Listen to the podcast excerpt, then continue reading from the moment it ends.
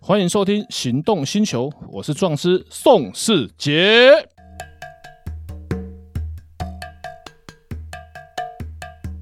本节目由钢弹雾灯冠名赞助播出。来，今天的来宾是 James，嘿美食社团的管理员。上次问题讲的意犹未尽嘛，嘿对呃，还有什么法律的问题，我们再来讨论一下。因为你的问题会是很多听众朋友的问题。嗯，然后就是如果我今天去一家店买个饮料，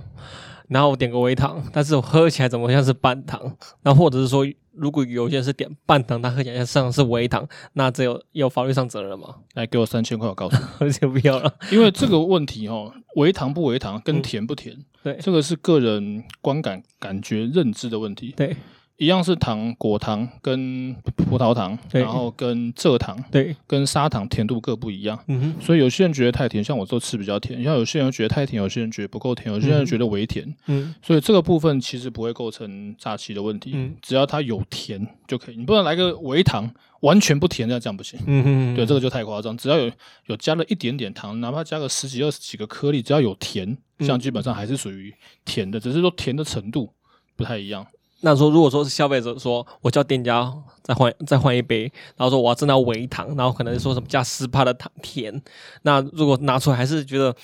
不是很符合它的味道，那店家怎么办？或者说消费这两边这有算法律上的？嗯，那这个问题你大概不用付我三千块，店家会给他一百块，就要去别家喝的， 因为这这这太抽象了，太抽象，你就觉得不够甜。那对你说要再加十趴，那这个十趴的定义要加到什么程度？除非那不然就把汤匙给他，叫他自己看他加多少糖，自己加，跟自助餐一样啊。因为这种部分就是个人感觉认知上面的问题，比较抽象啊。 OK 比较 OK，抽象。然后再来就是一个一我有个问题就是鲜奶茶，嗯，那也就是搞不好有时说我要喝珍呃波霸的珍珠鲜奶茶，然后搞不好它里面有加什么什么茶跟鲜奶合在一起，嗯啊，但有些想喝真的是只有纯鲜奶加珍珠而已。嗯那如果我现在我我要点说呃鲜珍珠鲜奶茶，结果里面给我加红茶，那有犯有算犯法吗？其实哦，这个不算犯法，嗯不能够算完全犯法，对，因为在英文都是用 milk tea，就是 milk tea 有 milk 有嗯 tea 就会构成鲜奶茶。可是有些人认知就是波霸鲜奶茶可能就是所谓纯鲜奶加对珍珠，就什么都不加。嗯哼，可是呢，有些人他们每个定义的每个人对食品的定义不太一样。嗯比方说，比方说像鲜奶茶好了，那他加奶粉，嗯加奶粉就不是鲜奶了嘛。嗯可是他如果解释是新鲜的奶茶，奶茶有奶跟茶就可以了。对，所以这个就是这个这种东西标示的认知，你首先你要符合普世价值的认知，就是大家的波霸奶茶都是这个样子，嗯哼那我们就应该要这样做。对然后珍珠奶茶，那个珍珠要加多少？加个五克也算珍珠奶茶，我们整颗里面加个五百克，加到整颗都满了，这也是珍珠奶茶。可是有些人会觉得我需要珍珠多，就像我也遇过珍珠奶茶，就是加的比较少，对嗯有的加的比较多，可是也没有规定珍珠奶茶要加多少吧。对就像我们之前节目讲的，牛肉面跟牛肉汤嗯面，那可能有牛肉块大小的分别。如果这个问题被拿出来讨论的话，看看他们会不会修改规定，嗯针对你的珍珠奶茶。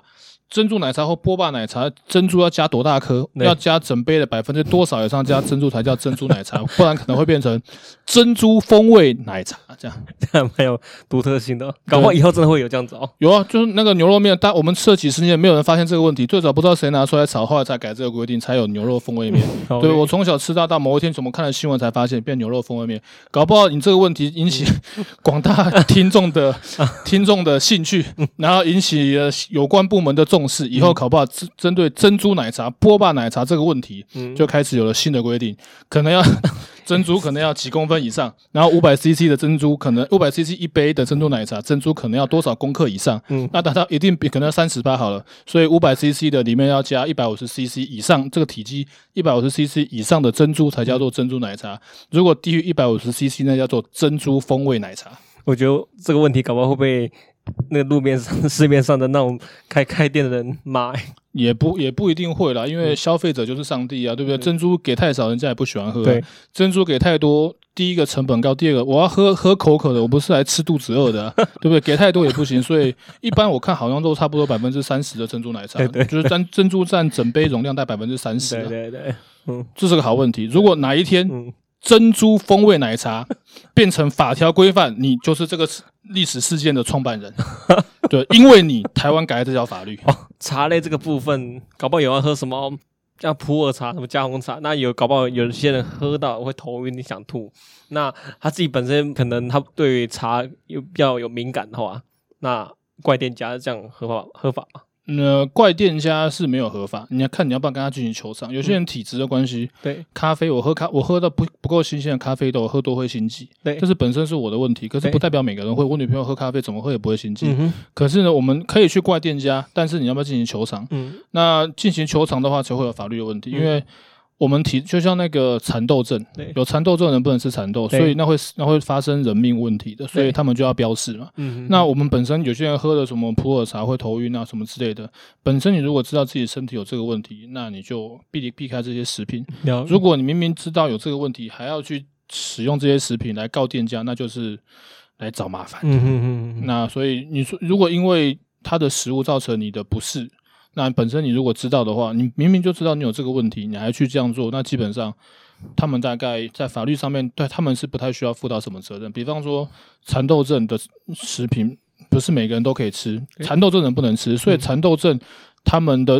他他们不会去买有蚕豆的制品来吃，因为那可能会有食品危险。嗯哼，我知道我有蚕豆症，我还去买了蚕豆症的食品来吃，吃死了之后我去告那间厂 商，那基本上这就是呃送棍，好吧，这就是送 棍，真的是来找麻烦的好，对。但是因为你明明知道了，你来你就去吃，当然了，他可以闪一个法条，哎这个嗯这个不能讲，这讲下去会把人家教坏，这不要 讲。好，好哦好好。然后接下来就是是下一个问题，就是呃，平常我喜欢写一些文章放在 IG 上面，然后结果我今天我去这家餐厅吃饭，然后吃完觉得说哦，这家有够难吃的，然后就写在 IG 上面，就刚好哪一天那个这家店家突然突然私私信我说，请你把这。请你把这一篇文章删除掉，不然我来提告你。那我要我我当下我要听店家说，我把这篇文章删除掉。没有，这时候你要听我说好，请记得打电话给我，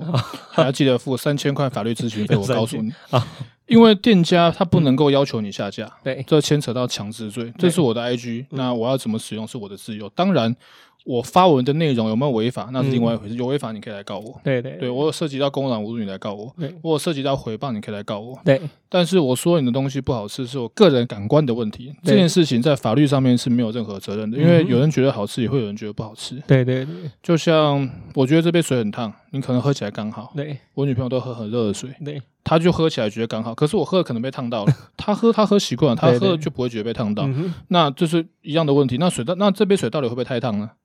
哼，不晓得，那这个东西到底好不好吃呢？今天他店家他要做生意，你觉得不好吃，你是一个专业的美食部落客，你觉得这个东西不好吃，是以你专业的美食部落客的身份来评论这个东西，我觉得嗯它不好吃。嗯那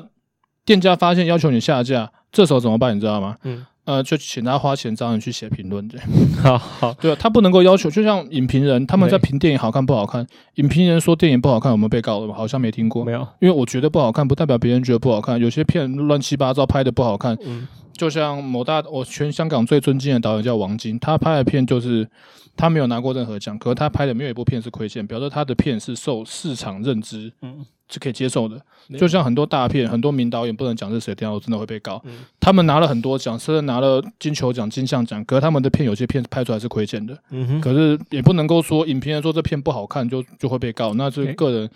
感官的问题。就像你是个专业的美食部落客，你觉得这家店好吃就是好吃，不好吃就不好吃。对对，那店家他们觉得，如果被你们专业的美食部落客写他们不好吃，那他们应该要检讨，嗯那他们应该要跟你商量，请问是哪里口味不喜欢？嗯是不是鲜奶茶不够鲜奶？嗯呃，是不是该微糖的绿茶不够微糖？ 对，还是该给你你点的是班杰虾，我送来的是炒虾，应该要去检讨。对 要应该要去把这件事情朝完美的这个嗯方向去、去去来来修正，而不是说要求你下架。为什么？这是牵扯到强制罪的问题。对我们不可以，我们不能要求任何人去下架他们的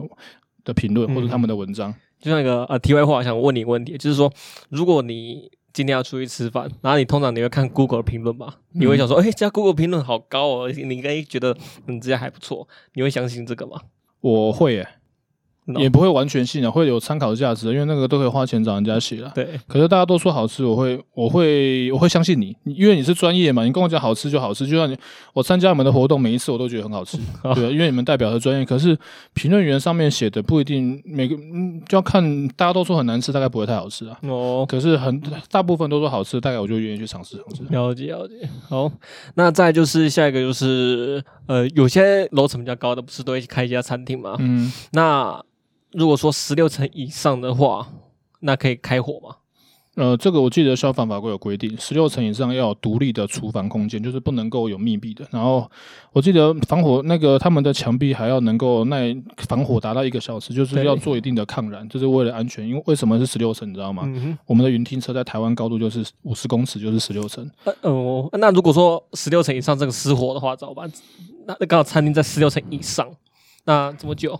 怎么救只能自救啊？像他们大楼都有灭火设施，对就是他们会有侦测烟、侦测温度，然后对他们本身就会需要，他们本身就一定要配套有自动灭火设施，因为云梯车就算来，就算达到十六层，它嗯哼云梯车到现场要时间，云对梯车到现场再把架脚架架好，架完之后把云梯车升上去都要时间。对对对，那不能够完全依靠消防队，消防队员们是非常辛苦的。嗯哼，那消防法规有规定，在公共空间，然后几平为一个单位就要放一支灭火器，然后洒水设备要几支，嗯要他们要符合他们这个的规定，他们才可以颁你们建筑的执照，就一定、哦一定要符合他们的规定。对，所以在高楼之在高楼发生火灾，那真的就只能自救，不能够完全仰靠消防队，因为哦，他们来到现场也是需要时间。那如果说现在是以民住宅，住宅是十六层以上的，那可以开火了。嗯，就是要有独立的空间就可以，就是不能用开放式厨房啊。了解，就是可能要做防火的，就是做玻璃来防火啊，或者是说它那个墙本身要用那个耐燃的材嗯质，就是他们的用意就是发生火灾的时候会让里面在闷烧，让大家有时间先跑，不会对对一烧就烧。像我们录音室隔音棉都是易燃的材质，一烧就烧得很快，这样这样。对对，这消防法规的用意是这样，因为完全都不能开火，那可能就要用纯电，可是纯电嗯哼也会有很多不方便，而且纯电不代表不会失火，电线走火也是会烧起来的。对对对。哎、我你上次问那个什么嗯嗯美猪对，跟呃，台对，湾嗯美猪，对，那个美猪那个问题就是，如果我今天今天去吃一家店，然后它上面店家写说他们不是食用美猪，然后结果我去吃，哎，啊，怎么是是美猪？那这样会有问题吗？有诈欺。大大气，嗯，诈欺，因为诈术实施第三人财，只是财务交付第三人嘛，那或第三人财务交付这个部分有构成诈欺，然后产品标示不实有可能有违反食安法，嗯，但是有标示不是美猪就不能够是美猪，因为你产你标示的东西跟你卖的东西不一样，只有诈欺跟车子也是一样，嗯，所以你标示跟内容物一定要相符，不要留法律的，不要在法律上面留留机会跟漏洞，让人家有机会告你，你可以不要标。啊，当然，现在猪不标，大家都知道，大概是美猪。对，对，你可以不要标，但是你不要标，不是使用美猪，最后使用美猪，这一定会被人家告。因为你如果没有标榜，你不是用美猪，你用美猪不会被告。嗯哦，如果他没有标示，嗯然后你去问了，发现他是美猪，嗯这个时候你要你说我不要点了，我不要用餐，这个部分店家没有违反，你也没有违反。嗯我点之前我就说了，可是不能说我们点了之后，他已经做好像小笼包好了，对猪肉放上来之后，你们是用美猪吗？是。这个时候我们再说我们不要用餐，嗯没有我们不能告他，因为他没有骗我们啊。然后只是上来之后，店家反而可以告我们，为什么？嗯你没有问我是不是美猪啊？对，你我已经做好，你才因为美猪的理由不要付钱，这个部分是我们消费者站不住脚的。对对对好，还如果还有什么法律问题，我们留着下次节目讲。 ，OK，好。哎，本节目由钢弹无人冠名赞助播出。